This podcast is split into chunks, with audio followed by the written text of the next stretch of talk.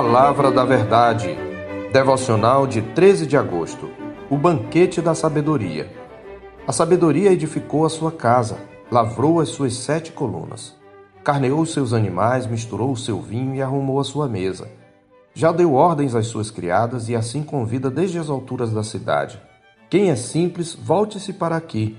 Aos faltos de senso diz: Vinde, comei do meu pão e bebei do vinho que misturei. Deixai os insensatos e vivei. Andai pelo caminho do entendimento. Provérbios 9, de 1 a 6. O livro de Provérbios é uma coletânea de máximas de vida. São declarações e expressões curtas sobre princípios e verdades espirituais, através da experiência e observação dos sábios acerca de todos os detalhes da vida cotidiana, procurando mostrar a conduta reta em oposição incorreta nas diversas circunstâncias da vida. Os sábios procuram apresentar a implacável oposição entre a sabedoria e a loucura. Os nove primeiros capítulos formam o prólogo do livro, sendo o capítulo 9 o clímax desse prólogo que introduz a coletânea de provérbios que se inicia no capítulo 10. Desse modo, o convite da sabedoria é um convite a aprender os provérbios. Nesse capítulo, a sabedoria e a loucura são personificadas, assumindo a figura de duas mulheres que convidam para um banquete. O autor quer mostrar que a sabedoria e a loucura têm apelos e propósitos opostos, e os que atendem ao convite de uma e outra têm um destino conforme o banquete que escolheram. Queremos por ora mostrar apenas o convite da sabedoria, uma benfeitora nobre, nos versos 1 a 6. O autor personifica a sabedoria na figura de uma mulher cujo caráter providente é demonstrado no preparo cuidadoso do seu banquete. Ela constrói uma casa imponente e segura essa senhora virtuosa esculpiu pessoalmente as sete colunas de sua casa, uma figura de firmeza e imponência. Ela prepara cuidadosamente um banquete suntuoso. Em seguida, envia uma equipe de mensageiras pelas alturas da cidade, locais de onde pode ser vista e ouvida pelos transeuntes. Esta é uma figura que representa os sábios, no verso 3. Então a sabedoria faz seu convite aos ingênuos e estúpidos, que andam na companhia dos insensatos, nos versos 4 a 6. Este é primeiramente um convite à conversão. Quem é simples, volte-se para aqui, diz o verso 4. Deixai os insensatos, diz o verso 6, parte A. Personagem recorrente em Provérbios, o simples é uma pessoa ingênua e influenciável, alguém que pode ser facilmente seduzido e desencaminhado. Apesar de falhos, os simples apresentam o tipo mais suave de insensatez, podendo ser moldados e aperfeiçoados pela sabedoria. Portanto, ainda há esperança de que se juntem aos sábios. Pela conversão, o ingênuo torna-se um sábio e um convidado digno a assentar-se à mesa da sabedoria. O seu convite também é um convite ao aprendizado ou discipulado, que é o lado positivo da conversão. Aceitar o banquete do seu ensino é andar pelo caminho do entendimento. A figura do pão e do vinho misturado ressalta a riqueza, deleite espiritual e abundância que há na sabedoria. Este é seu convite aos faltos de senso no verso 4, literalmente faltos de coração, ou estúpidos, descuidados, cabeça vazia. Em terceiro lugar, o convite da sabedoria é um convite à vida. Deixai os insensatos e vivei, diz o verso 6. Além da ideia de deleite, as figuras de pão e vinho também apontam para a sabedoria de Deus como fonte de vida espiritual. Por último, o convite da sabedoria é um convite gracioso Primeiro, porque os convidados não são dignos. Eles não têm qualificação natural necessária à sabedoria. Segundo, porque implicitamente não há qualquer custo.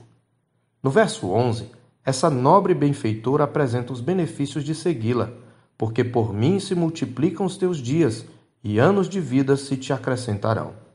Embora o convite seja aos simples ou ingênuos e faltos de senso ou cabeça vazia, a resposta deles revelará o que estavam destinados a ser Neste sentido, o convite da sabedoria revela o coração dos ouvintes.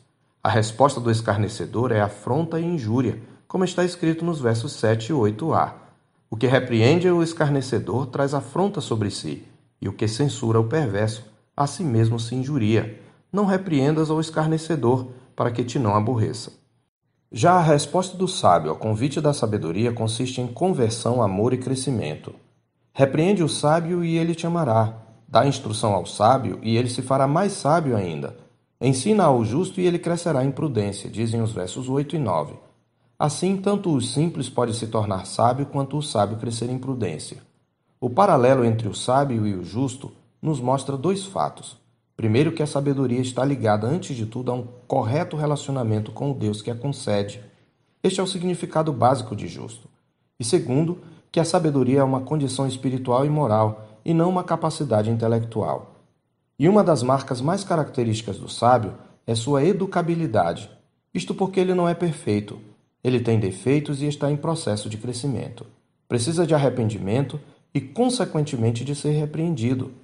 Por isso, o princípio fundamental da sabedoria é o temor do Senhor, como diz o verso 10. O temor do Senhor é o princípio da sabedoria, e o conhecimento do santo é prudência. O conhecimento do santo é uma implicação do relacionamento com o Senhor, marcado tanto pela reverência, que é o temor, como pela confiança obediente. Um coração temente a Deus conduz os homens à prudência. Como observou Bruce Waltke, os sábios que são dignos de se assentar à mesa da sabedoria começam sua educabilidade com sua submissão à autoridade suprema, o Senhor. A sabedoria personificada em Provérbios foi encarnada em Cristo. Ele é o Verbo, a palavra que se fez carne. Ele é a sabedoria de Deus que o mundo não conheceu. Ele é aquele em quem todos os tesouros da sabedoria e do conhecimento estão ocultos. Ele é a sabedoria encarnada que oferece sua vida como o verdadeiro banquete, como está escrito em João 6, versos 51, 55, 56 e 58. Eu sou o pão vivo que desceu do céu. Se alguém dele comer, viverá eternamente. E o pão que eu darei pela vida do mundo é a minha carne pois a minha carne é verdadeira comida, e o meu sangue é verdadeira bebida. Quem comer a minha carne e beber o meu sangue permanece em mim e eu nele. Cristo, a verdadeira sabedoria encarnada, faz seu convite gracioso aos homens em Mateus 11, de 28 a 30. Vinde a mim todos os que estáis cansados e sobrecarregados, e eu vos aliviarei. Tomai sobre vós o meu jugo e aprendei de mim, porque sou manso e humilde de coração, e achareis descanso para a vossa alma porque o meu jugo é suave e o meu fardo é leve. Tendo crido em Cristo, recebemos não mais o espírito da loucura, o espírito do mundo, e sim o espírito que vem de Deus, para que conheçamos o que por Deus nos foi dado gratuitamente, como está escrito em 1 Coríntios 2,12. Por meio desse espírito de sabedoria e de revelação no pleno conhecimento de Cristo, tivemos iluminados os olhos do nosso coração não só para crer em Cristo, como para no dia a dia aprender a sabedoria, isto é, para aprendermos a Cristo e nele sermos instruídos, e andar nele, nele radicados e edificados e confirmados na fé, tal como fomos instruídos, crescendo em ações de graça, como nos exorta Paulo em Colossenses 2, de 6 a 7. E como se isto não bastasse, Deus nos deu também Sua palavra as sagradas letras que podem nos tornar sábios para a salvação pela fé em Cristo Jesus, como Paulo ensina Timóteo em 2 Timóteo 3,15. Porque estamos em Cristo, a sabedoria encarnada, porque temos o Espírito de sabedoria habitando em nós, e temos a palavra da sabedoria como regra de fé e prática, não temos desculpas. Somos convocados a ver prudentemente como andamos, não como nécios e sim como sábios, remindo o tempo porque os dias são maus não nos tornando insensatos, mas procurando conhecer qual a vontade do nosso Senhor.